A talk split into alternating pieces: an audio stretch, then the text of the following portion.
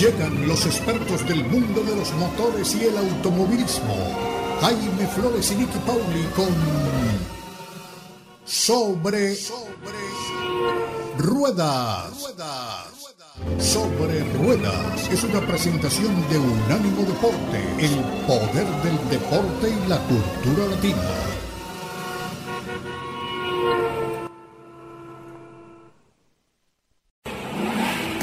Sobre Rueda. Sobre Rueda. El programa donde rugen los motores. Todo bajo la lupa especializada de Jaime Flores y Nicky Paul. Con todo el análisis sobre el automovilismo en el mundo y la industria automotriz. Unánimo Deportes presenta Sobre Rueda. Sobre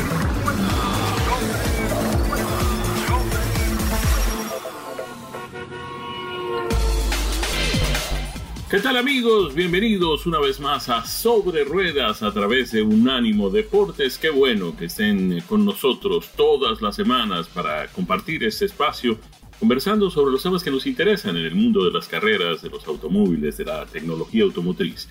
Hoy tenemos, eh, bueno, hoy no tenemos Gran Premio de Fórmula 1, eh, tendremos el próximo fin de semana, pero de todas formas tenemos toda la información de lo que está sucediendo en el circo de la categoría de automovilismo deportivo más importante y más popular del mundo. Tendremos también un especial muy interesante sobre los 90 años de la radio en el auto.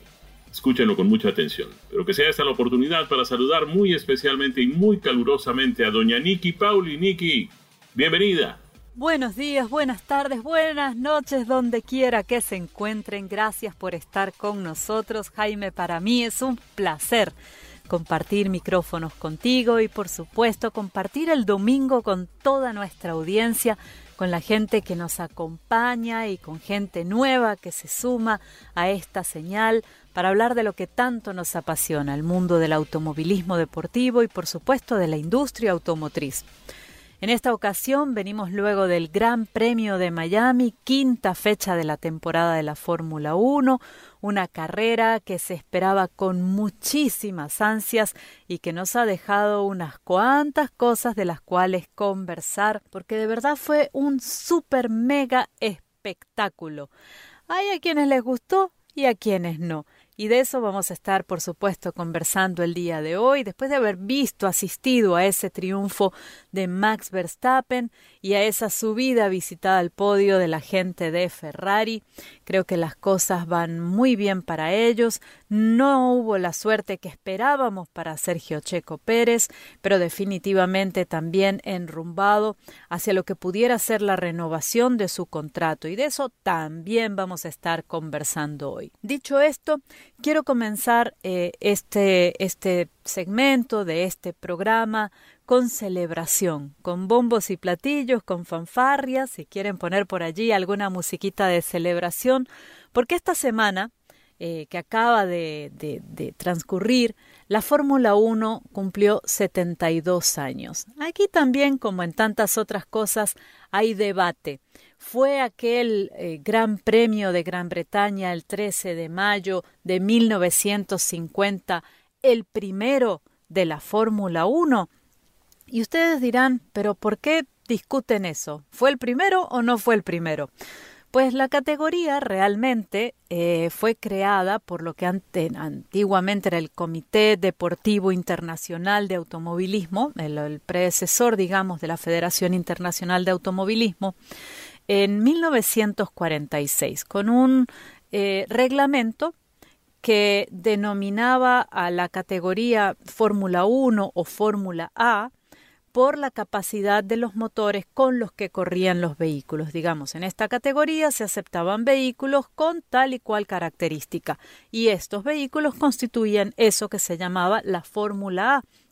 Al bajar de cilindrada crearon lo que era la Fórmula B y al bajar más de cilindrada crearon lo que era la Fórmula C. En ese momento eh, no lo sabíamos, pero eran las predecesoras de la Fórmula 1, la Fórmula 2 y la Fórmula 3 que con los años se desarrollarían e irían evolucionando, cambiando de reglamentos, de motorización, por supuesto, y el aspecto de los autos incluso también. Así que esa primera carrera de 1946 bajo esos eh, parámetros nuevos post Segunda Guerra Mundial fue ganada por Achille Barsi.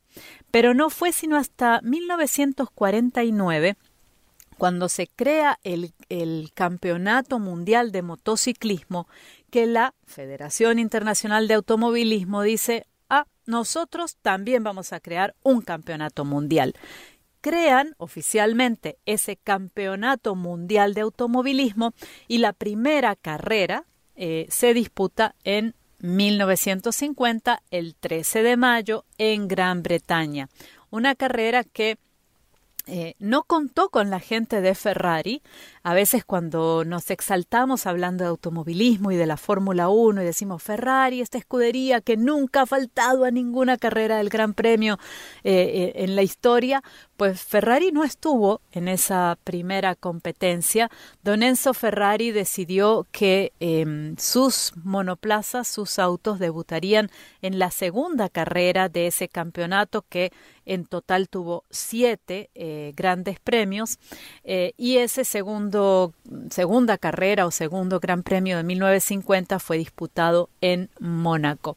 Así que en esta en esta carrera no estuvo la gente del cabalino y es de hecho la única, por lo menos hasta donde alcanza mi buen saber y entender, en la que la gente de Ferrari no participó.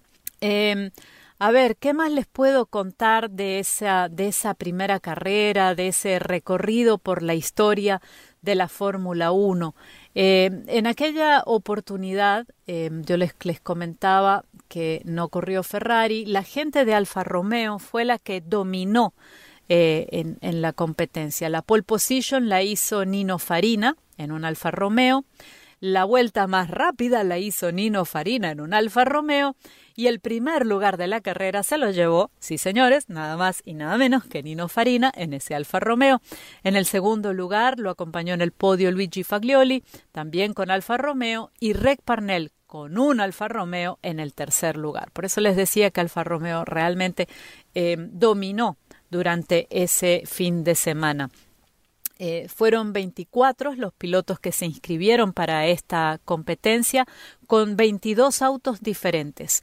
Como curiosidad, los números 7 y 13 no fueron asignados en esta carrera y eh, quizás el gran competidor eh, en ese momento de Alfa Romeo eran los Maserati eh, de la escudería ambrosiana con los pilotos David Hampshire y David Murray.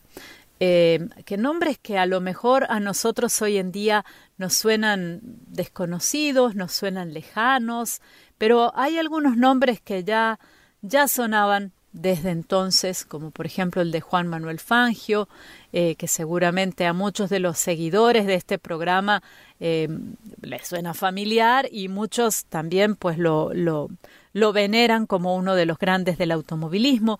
Luis Girón, piloto monegasco, y, valga decir que eh, fue el, primer monegasco. Hoy en día tenemos a Charles Leclerc que corre bajo esa bandera, Tulo de Grafenried que corrió eh, bajo la bandera de Suiza, que años después, no muchos, pero algunos años después prohibiría las competencias automovilísticas.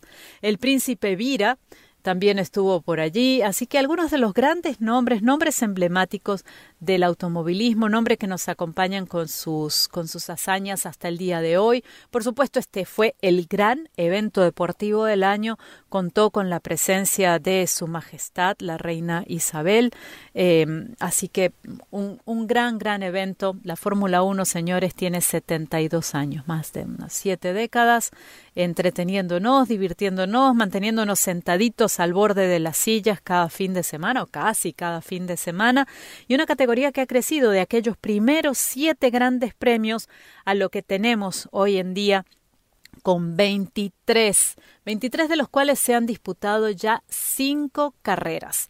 El Gran Premio de Miami fue esa quinta carrera y el Gran Premio de Miami, señores, nos han comentado los medios de comunicación en estos días que generaron pérdidas mayores de lo esperado.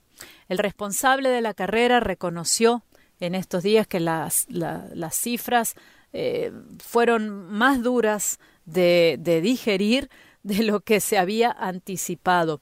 Tom Garfinkel, máximo responsable de la carrera, tenía previsto hace unos meses que el evento generaría algunos ingresos. Sin embargo, no solo no los generó, sino que perdieron más plata de la que anticipaban. ¿Es esto un golpe bajo al Gran Premio de Miami? Parece que no. Parece que no, porque la misma gente eh, que organizó la carrera decía nosotros teníamos que prepararnos con todo, teníamos que meterle todo lo que tuviésemos a esa carrera. Entonces, ese despliegue de estrellas, ese despliegue de actividades, esa cantidad de cosas que hubo en la pista y fuera de ella, las medidas de seguridad, todo lo que, lo que se gestó, se generó alrededor del Gran Premio, eh, valió la pena. Em, ellos esperan aumentar la capacidad del circuito para llevarla de 87.500 personas, que es en la actualidad, a 100.000, de modo de poder vender mayor cantidad de entradas. Dicho esto, en el fin de semana, eh, entendamos viernes, sábado y domingo, eh, circularon más de 200.000 personas por allí por la pista que fueron a, a, aunque sea a echar una asomadita a lo que era ese gran evento del automovilismo mundial. Así que bueno, primer año genera pérdidas, se espera que en el segundo las cosas vayan mejor y, ¿por qué no?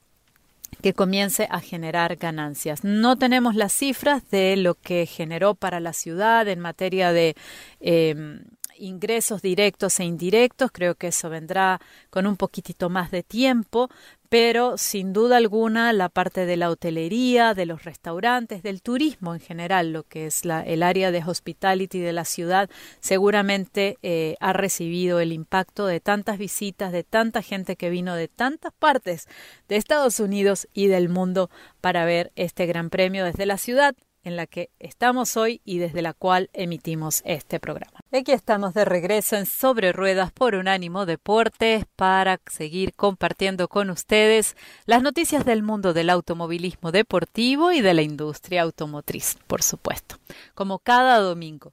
Y eh, veníamos conversando de lo que significó el Gran Premio de Fórmula 1 de Miami, esta carrera inaugural en Miami, no la primera en Florida, ya la Fórmula 1 había competido en Florida hoy que venimos un poco en la onda histórica, habían competido en el circuito de Sebring en 1959. Imagínense ustedes cuánto tiempo hace de eso. Un circuito que, por cierto, todavía eh, se utiliza, la pista de Sebring, para las famosas 12 horas de Sebring, una carrera de larga duración eh, que si tienen la oportunidad alguna vez de verla, lo mismo que las 24 horas de Daytona, son carreras que a los amantes del, del mundo motor realmente se las recomendamos. Son muy emocionantes, muy competitivas y en una onda muy distinta de lo que son los grandes premios con una duración mucho más reducida.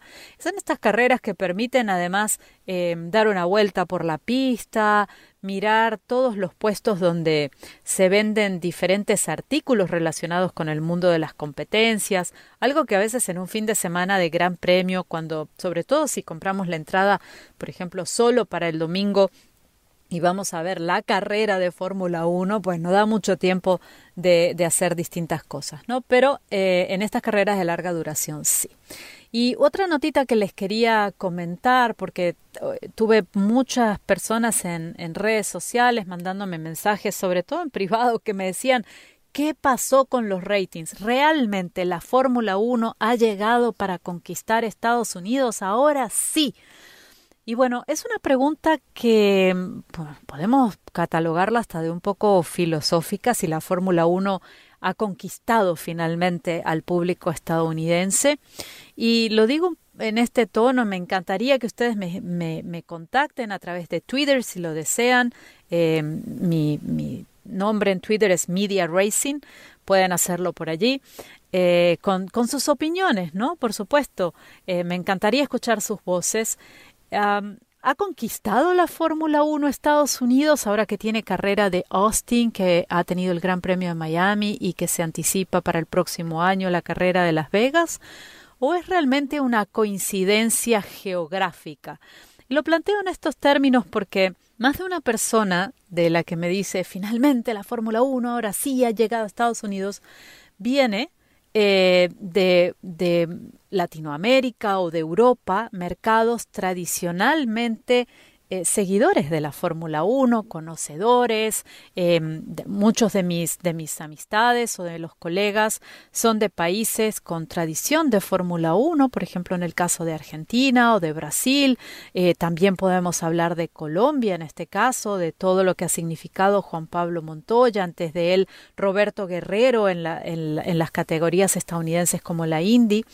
Eh, entonces, un poco es preguntar, es que aquí hay muchas de, de, gente de esos lugares que ya está familiarizada con la categoría o es que realmente está calando en el, en el público estadounidense. Y una de las cosas o de los datos que quizás nos puedan acercar un poco a esta, a este en este debate es el tema de los ratings de televisión, porque al mismo tiempo que teníamos la Fórmula 1 eh, por, un lado teníamos a la carrera de NASCAR por otro.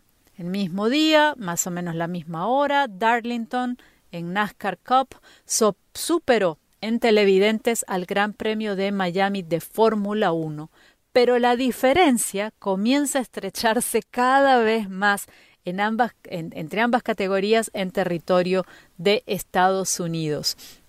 Y esto pareciera ser eh, un claro indicador de que eh, la categoría sí va calando en el público estadounidense. Los ratings de ambas competencias, nos contaba la gente de Motorsport, eh, fueron anunciados este martes pasado.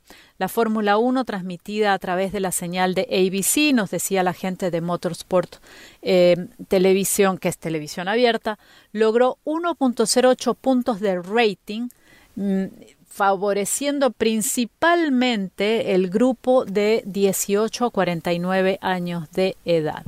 Em, así que eh, este, esto es para la Fórmula 1. La categoría NASCAR tuvo 1.45 puntos de rating en un canal que es de televisión paga.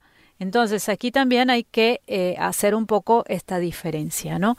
Por un lado la televisión abierta, por el otro la televisión por cable que hay que pagarla, no todo el mundo tiene el acceso, eh, pero sigue NASCAR incluso bajo esta característica de televisión paga, siendo una categoría que es más seguida. ¿Es de extrañar? ¿Eso es algo bueno? ¿Es algo malo? Yo diría que no es ni bueno ni malo, no es de extrañar eh, Estados Unidos, eh, su, territorio, NASCAR es, está en su territorio, ¿no? Eh, y en algún momento la gente de, de CART, de lo que hoy conocemos como IndyCar, tuvo números muy similares a los de NASCAR, era una competencia en territorio estadounidense, luego por diversas razones fueron perdiendo preponderancia, pero la gente de NASCAR está en su territorio, está en su casa, tiene una larguísima tradición. Eh, y la idea para mí, y esto es muy a título personal y de nuevo los, los invito a que participen en, en, Media Racing en Twitter y me cuenten cuál es su opinión. pero para mí la idea no es que compitan la una con la otra, sino que coexistan. Eh, creo que son ambas categorías de automovilismo, seguro, eh, pero no necesariamente tienen que gustarle al mismo público, o a lo mejor sí. A mí me gustan ambas. Em, porque me gusta el automovilismo en general, me gustan ver carreras de larga duración, del Campeonato Mundial de Endurance, por ejemplo, el WEC. Me encanta ver carreras de NASCAR, me encanta ver carreras de Fórmula 1, si puedo ver las de IndyCar también las veo. Entonces, no siento que para en lo personal compitan una con la otra. Eh, creo que son categorías distintas, ¿no? Me gusta ver el estilo, el desafío que representa NASCAR con sus óvalos, sus óvalos pequeños, medianos, aquellos llamados trióvalos, que son casi un triángulo, o los super speedways, los óvalos más grandes de, dos millas o más. Em, y lo mismo me, me sucede con la Fórmula 1, creo que es otro tipo de desafío. Me gusta que haya espacio para, para todas esas categorías y que haya también representantes nuestros en cada una de esas categorías. Y cuando me refiero a nuestros representantes, pienso, por supuesto, en Sergio Checo Pérez. Y Sergio Checo Pérez, se los comenté al inicio del programa y no quiero despedir el segmento sin, sin, mencionarlo, confirmó que ya está en conversaciones para renovar contrato con la escudería Red Bull para la próxima temporada. Si nos dice Checo, no hay prisa por firmar un nuevo contrato. Así que el mexicano se está tomando las cosas con calma, pero ya han comenzado esas conversaciones y creo que es muy importante que para, digamos, mitad de temporada para ese momento en que en agosto la temporada de la Fórmula 1 baja la, Santa María, deja de correr durante prácticamente un mes, se toman un descanso, que Sergio ya en ese momento tenga claro qué es lo que va a pasar con él eh, en 2023. Ojalá sea así, ojalá en medio de todo esto le continúen dando eh, un vehículo capaz de ganar, capaz de llegar al podio, buenas estrategias en los pits, pocos errores en la toma de decisiones del equipo de cuándo entrar o salir de esos pits y cuál es la estrategia de carrera para que pueda sí llegar al final de esta temporada compitiendo, ¿por qué no? por el Campeonato Mundial de Automovilismo, el Campeonato Mundial de Pilotos y dándole a su escudería junto con Verstappen ese, eh, esa pelea, esa batalla limpia por el Campeonato de Constructores. Así que bien por Checo, Esperamos que firme pronto el piloto de Guadalajara y que, se aclare esta situación y que por supuesto sepamos ya que en 2023 continuará en la Fórmula 1. Y aquí estamos, de regreso con ustedes en Sobre Ruedas. Qué bueno que estén con nosotros. Yo tengo una historia para contarles. Es una historia que seguramente nos toca a todos de alguna forma porque por esos días la radio instalada en el automóvil, es decir, el equipo de radio para automotores cumplió 90 años. Yo recuerdo que era un viernes en la tarde, recuerdo que teníamos una fiesta de cumpleaños en casa de un primo y por alguna razón mis dos hermanas y mi hermano se estaban demorando. Yo salí al frente de la casa donde vivíamos en Bogotá, Colombia, y allí estaba estacionado el único auto de la familia, un Plymouth Belvedere de 1956, de dos colores, amarillo y blanco. Tenía un motor V8 con 318 pulgadas cúbicas de desplazamiento acoplado a una transmisión automática de tres velocidades que se controlaba con botones ubicados al lado izquierdo del timón. Pero la idea no es hablar de autos, la idea hoy es hablar de radios. Y es que ese día, cuando salí de casa a esperar a mis hermanos en el carro, que ya estaba amandos del chofer que nos llevaba y traía, y que ya tenía encendido el motor y también el radio, nos quedamos escuchando las noticias, incrédulos y al mismo tiempo asombrados. La fecha, 22 de noviembre de 1963, y el acontecimiento, el asesinato en Dallas, Texas, del presidente de los Estados Unidos, John Fitzgerald Kennedy. Yo tenía siete años y me quedé escuchando, atento. No sabía exactamente dónde quedaba Dallas. Mi conocimiento de lo que eran los Estados Unidos y la política americana y las razones por las que alguien mataría a un presidente en ejercicio eran completamente ajenas para mí. Pero me pasó algo que seguramente les ha pasado a ustedes con algunas otras cosas que han sucedido a lo largo de sus vidas. Esa memoria de haber escuchado esa noticia en la radio quedó grabada en mi memoria para siempre, como también la del 11 de septiembre del año 2001, cuando escuché también por la radio de un vehículo el cobarde atentado contra las Torres Gemelas de Nueva York y el Pentágono en Washington. Yo no consigo, y probablemente muchos de ustedes tampoco lo hagan, mm, muchos de mis contemporáneos, yo no entiendo lo que puede ser subirse a un vehículo y no pensar inmediatamente en encender el radio o la radio, algunos lo llaman la radio, como ustedes prefieran, para sea para escuchar música, noticias, opiniones, deportes, lo que sea. Pero la radio es mucho más que eso, es mucho más que un suministro de información y de entretenimiento. La radio es compañía. Y a veces, pues, le resulta a uno difícil aceptar la idea de que por muchos años los automóviles no traían un aditamento tan indispensable como es la radio. O lo que tengamos hoy, porque muchas cosas hay en el mercado que no son necesariamente radios, no se parecen tampoco a las radios, pero prestan el mismo servicio y cumplen la misma función. Los primeros radios, ustedes lo saben, eran aparatosos y muy frágiles. Esos primeros radios que las familias ponían en la sala, en el living de la casa para escuchar radio en familia las noticias. Eh, así mucha gente se enteró del bombardeo a la base naval de los Estados Unidos en Pearl Harbor, en Hawái, que dio pues eh, inicio a la entrada de los Estados Unidos a la Segunda Guerra Mundial. Eso lo escucharon en la radio y la radio se escuchaba en familia. Después la televisión comenzó a verse en familia, pero la radio tenía la particularidad de que era solo oído e imaginación. Y esos radios eran muy aparatosos, muy frágiles, funcionaban con tubos al vacío que además producían una cantidad enorme de calor y consumían grandes cantidades de electricidad, corriente alterna además a un voltaje casero de 110 voltios. No era posible pensar con un radio de esas características que pudiera funcionar dentro de un vehículo y que pudiera andar el vehículo con el radio funcionando. En 1904, hace ya 118 años, el señor Lee de Forest, a quien pues se le atribuye el haber inventado la radiodifusión, estaba ya trabajando en la posibilidad de esos radios que él había inventado, pues ponerlos a funcionar dentro de un vehículo. El problema era que para esa época la radio solo funcionaba transmitiendo código Morse, esos puntitos y rayitas que se transmitían pues a través de las ondas hercianas, pero todavía no había un mecanismo que permitiera transmitir voces y sonidos. Tuvo que pasar media década, dice una entretenida nota en la que estamos apoyando este comentario de hoy, nota escrita por nuestro colega Oscar Tito López, que antes de que el habla y la música pudieran transmitirse de forma inalámbrica pasó ese lustro. Tuvo que pasar una década antes de que alguien descubriera cómo hacer que una radio funcionara dentro de un carro. Para 1920 los tubos de vacío, que De Forrest también ayudó a inventar, eran lo suficientemente robustos como para que algunas personas intentaran seriamente colocar una radio en un automóvil. Era inmensa una radio por aquella época. Sin embargo, la tecnología automovilística de esa época presentaba todo tipo de problemas para lograrlo.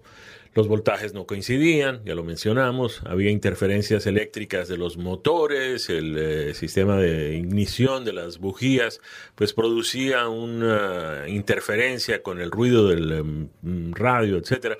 Además, el calor de los tubos, que también ya mencionamos, y el tamaño de la instalación, porque eran piezas grandes. Pero había gente que estaba realmente convencida de que se podía y que, era, que valía la pena intentarlo.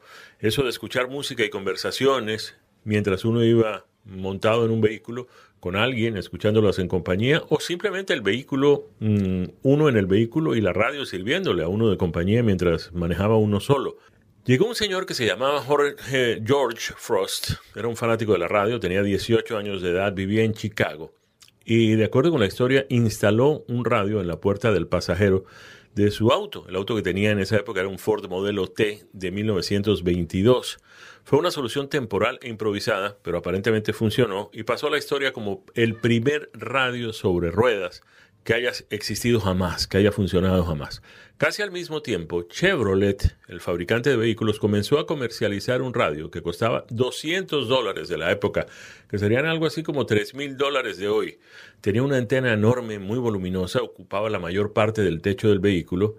La propia radio, pues eh, prácticamente el vehículo servía para transportar la radio y uno o dos pasajeros, porque era tanto el volumen que pues eso era apenas lo que, lo que pues se podía hacer para esa época y con los recursos que existían.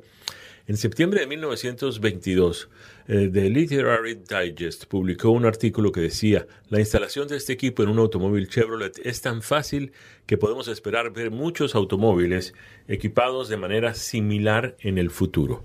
Para 1926 ya era común que la gente adinerada tuviera un radio instalado en su auto. Un día, un par de hermanos invitaron a sus novias a dar un paseo en un auto cuenta la historia, que decidieron estacionarse en un sitio tranquilo y romántico. Y estando allí, una de las muchachas dijo, ¿saben qué haría que esta noche fuera perfecta? Que pudiéramos escuchar música ahora mismo aquí en el auto. Y obviamente hasta ahí llegó el paseo. Las intenciones románticas desaparecieron de inmediato y la chispa del genio de estos hermanos se encendió de inmediato. Imagínense ustedes por un minuto la frustración de las amigas. Paul y Joseph Galvin, que dedicaban parte de su tiempo a inventar cosas, comenzaron a trabajar en lo que se conocía como radios de viaje, travel radios, unos receptores que funcionaban con baterías gigantes. Por esa época los receptores de radio se instalaban en unas grandes consolas o en muebles de madera. Y entonces, ¿cómo hacer para acomodar uno de estos cajones en el asiento trasero de un carro y además instalarlo de manera que funcionara confiablemente? ¿Sería posible hacer una instalación funcional? ¿Sería posible adaptar esa tecnología que ya existía en las radios de las salas de las casas a los automóviles que ya comenzaban a popularizarse por todo el país? La genial solución que encontraron los hermanos Galvin fue la de dividir un radio en cuatro componentes. La unidad receptora que estaría montada en esta pared que separa el compartimiento del motor del habitáculo para el conductor y los pasajeros. El sintonizador estaría empotrado en el timón y el parlante o bocina se acomodaría en el tablero de instrumentos del vehículo. Las baterías quedarían en una caja debajo de los asientos o se guardarían debajo de las tablas del piso. Finalmente, la antena, que era un elemento crucial, ya que las señales de radio en esa época no eran muy fuertes, pues esa antena iría mm, sería una malla metálica que iría en el techo del vehículo o entonces se colgaría como un hilo a lo largo de los parales de las ventanillas, de manera que pues allí se captara la señal de las estaciones de radio. Los hermanos Galvin llamaron a su nueva empresa Motorola. El nombre proviene de la unión de los dos términos, motor, que era obviamente la referencia al automóvil, y ola, que era esa terminación con que se denominaban las cosas que tenían que ver con música. Recuerdan ustedes, por ejemplo, los gramófonos Victrola, Victrola de Víctor que era la RCA Victor, la compañía productora de discos de acetato y de vinilo. Y eh, de esa terminación Ola también vienen palabras como rocola o pianola. En fin, nos vamos, cumplimos compromisos y ya regresamos con la segunda parte de esta edición especial de Sobre Ruedas, con la historia de la radio en el automóvil. Aquí estamos con la segunda parte de nuestro especial sobre 90 años de radio en el automóvil. Los radios de Motorola aparecieron por primera vez en 1930, hace ya 92 años. Paul Galvin instaló un prototipo en un Studebaker, hizo que otros dos inventores, colegas de él, amigos de él, Elmer Wavering y William Lear, condujeran desde Chicago hasta Atlantic City, en Nueva Jersey, donde se estacionó frente a la convención anual de la Asociación de Fabricantes de Radios. Los pedidos comenzaron a llegar para ese equipo que se conoció como el 5T71, y aunque costaba la mitad de los radios hechos a la medida, lo cierto es que esos primeros autorradios no eran baratos. Por esos días una persona podía comprar un Ford modelo A Deluxe por 540 dólares de la época. Sería más o menos unos 8 mil dólares de hoy y un radio de estos Motorola costaba 130 dólares, es decir, 2 mil dólares de hoy. Philco comenzó a ofrecer en 1931 un equipo cableado para Transitone en un auto de la marca Plymouth. Un año después, el fabricante alemán Blaupunkt o Punto Azul comenzó a vender una radio que costaba alrededor de un tercio del precio de un automóvil nuevo. Crossley Motors, la misma compañía que luego pasó a fabricar los aparatos portátiles para tocar discos de vinilo que están tan de moda por estos días, incluyó radios de fábrica en sus autos a partir de 1933. A finales de los años 30, los radios pues em, tenían ya precios mucho más asequibles, hasta el punto de que los autos comenzaron a venderse con radios AM instalados como equipo estándar. A mediados de la década de 1940, cerca de 10 millones de automóviles ya estaban equipados con radios, pero no todos estaban contentos. En 1934, el Autoclub de Nueva York descubrió que el 54% de sus miembros consideraban que la radio era una distracción peligrosa algo muy similar a lo que estamos teniendo con los teléfonos móviles, sobre todo con los sistemas de envío de mensajes de texto y estas cosas. Se mm, comenzó a trabajar en un proyecto de ley que estuvo además a punto de aprobarse y que prohibía los radios para automóviles en el estado de Massachusetts justamente con ese argumento, el argumento de que era un peligro, una distracción. Pues hubo quien se opuso a esta ley con un contraargumento que resultó siendo mucho más sólido, y es que los radios también, es cierto, pueden servir como distracción, pero también al mismo tiempo brindan información vital, eh, como problemas de tráfico y advertencias de tormentas. Y otro gran argumento para evitar la prohibición de instalar receptores en los carros fue la que dieron organizaciones como la Asociación de Fabricantes de Radio, que señalaron que la radio podría mantener despiertos a los conductores somnolientos. La siguiente gran innovación fue la radio en frecuencia modulada, la FM. Hasta ese momento los receptores de radio para automóviles solo podían sintonizar estaciones de AM o de amplitud modulada en las ondas cortas, media y larga. De esta forma se podrían escuchar emisoras locales y de otros países, pero se requería una antena muy grande y la calidad del sonido no era realmente mm, la más deseable. Alemania, que resultó derrotada, como ustedes lo saben, en la Segunda Guerra Mundial, perdió prácticamente todas sus estaciones de radio y allí comenzó a impulsarse el desarrollo de receptores que pudieran sintonizar estas emisoras en FM, que aunque tenían em, menos propagación, es decir, podían llegar menos lejos, si tenían un área de cubrimiento mucho más limitada, la calidad del sonido era considerablemente mejor y la música se escuchaba con una calidad de sonido como se conocía en aquella época, de alta fidelidad. Eh, esa tecnología pues apenas comenzaba a, llegar a los hogares en la década de 1950. Eh, los alemanes diseñaron un autorradio que tenía bandas de AM y FM que fue lanzado en 1952. Tenían un competidor que era Becker, también lanzó un modelo, lo llamaron México, y presentaba una característica primitiva de búsqueda y escaneo automático. Pero todos estos primeros equipos se basaban en tubos de vacío que eran muy frágiles, voluminosos y producían una cantidad de calor eh, en sitios que además eran complicados, porque fíjense ustedes, los primeros vehículos tenían el tanque de la gasolina en, eh, justo al lado del parabrisas. Había combustible además pasando por unas mangueras para llegar al carburador y producir la combustión dentro de los cilindros, de manera que el calor de estos tubos, la posibilidad de que hubiera un corto, se reventara uno de esos tubos y pues saliera de allí una chispa justo cerca de la gasolina, pues eso era complicado. Eh, en 1955, Philco se asoció con Chrysler para proporcionar un modelo llamado 914HR, un modelo de radio. O sea, fue la primera radio para automóviles eh, construida con transistores en lugar de tubos.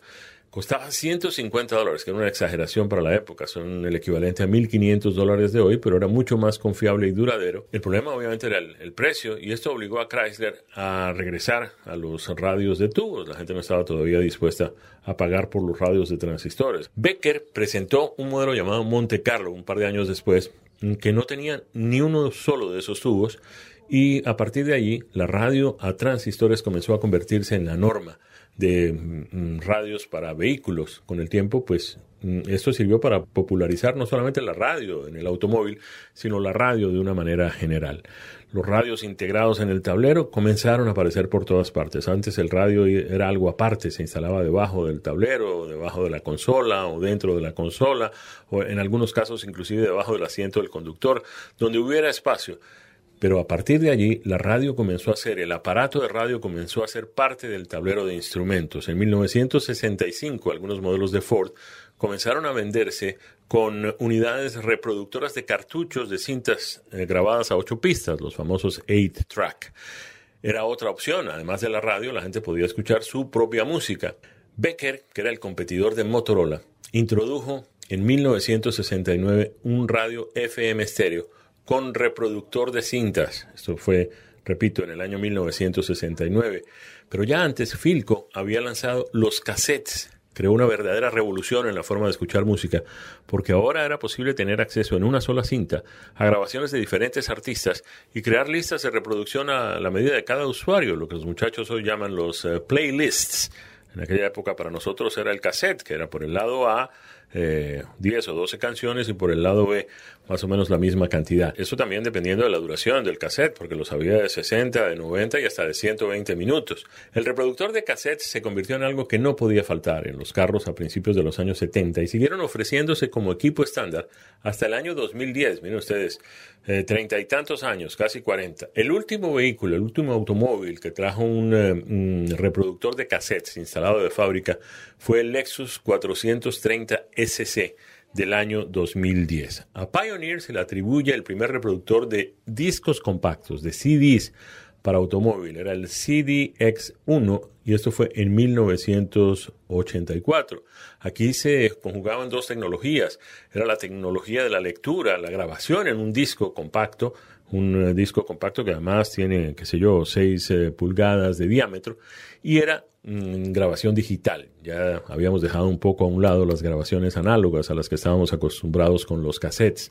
Becker cerró un trato con Mercedes-Benz para suministrar reproductores de CDs para los modelos de la clase S. En la primera década de este siglo, de este siglo XXI, comenzaron a aparecer diferentes opciones de escucha en los autos.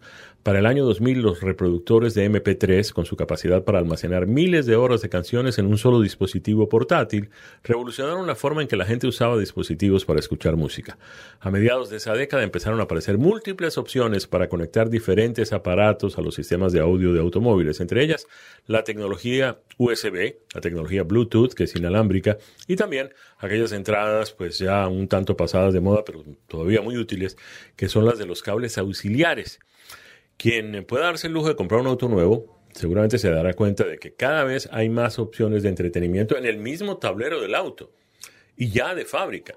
Aparte de la posibilidad de conectarse a las aplicaciones tradicionales, incluso muchos vehículos traen ahora de fábrica como equipo estándar sistemas como el Apple CarPlay o el Android Auto y cada vez más consumidores poseen carros totalmente conectados con sistemas de entretenimiento en el tablero, como los sistemas de Sync la marca Ford, eh, em, desarrollados en, sociedad con, Microsoft, o los sistemas de los vehículos de Stellantis, los Chrysler, el sistema Uconnect. En una encuesta reciente con consumidores de radio en los Estados Unidos, se concluyó que 3 de cada 10 personas poseen ahora un vehículo equipado con esas opciones. De manera que, pues, la radio en el auto no es cosa de ayer ni de hace apenas algunos años. Ya tenemos 90 años escuchando radio en nuestros automóviles. Y de esta forma llegamos al final de Sobre Ruedas. Los invitamos a todos para que estén de nuevo con nosotros el próximo fin de semana. Tendremos gran premio de Fórmula 1 en Cataluña. A nombre de nuestro equipo, con Daniel Forri en la producción, Nicky Pauli y ese servidor Jaime Flores en los micrófonos, les eh, deseamos muchísimas felicidades y los esperamos el próximo fin de semana con otra edición de Sobre Ruedas a través de Unánimo Deportes. Esto ha sido Sobre Ruedas, una presentación de Unánimo Deportes.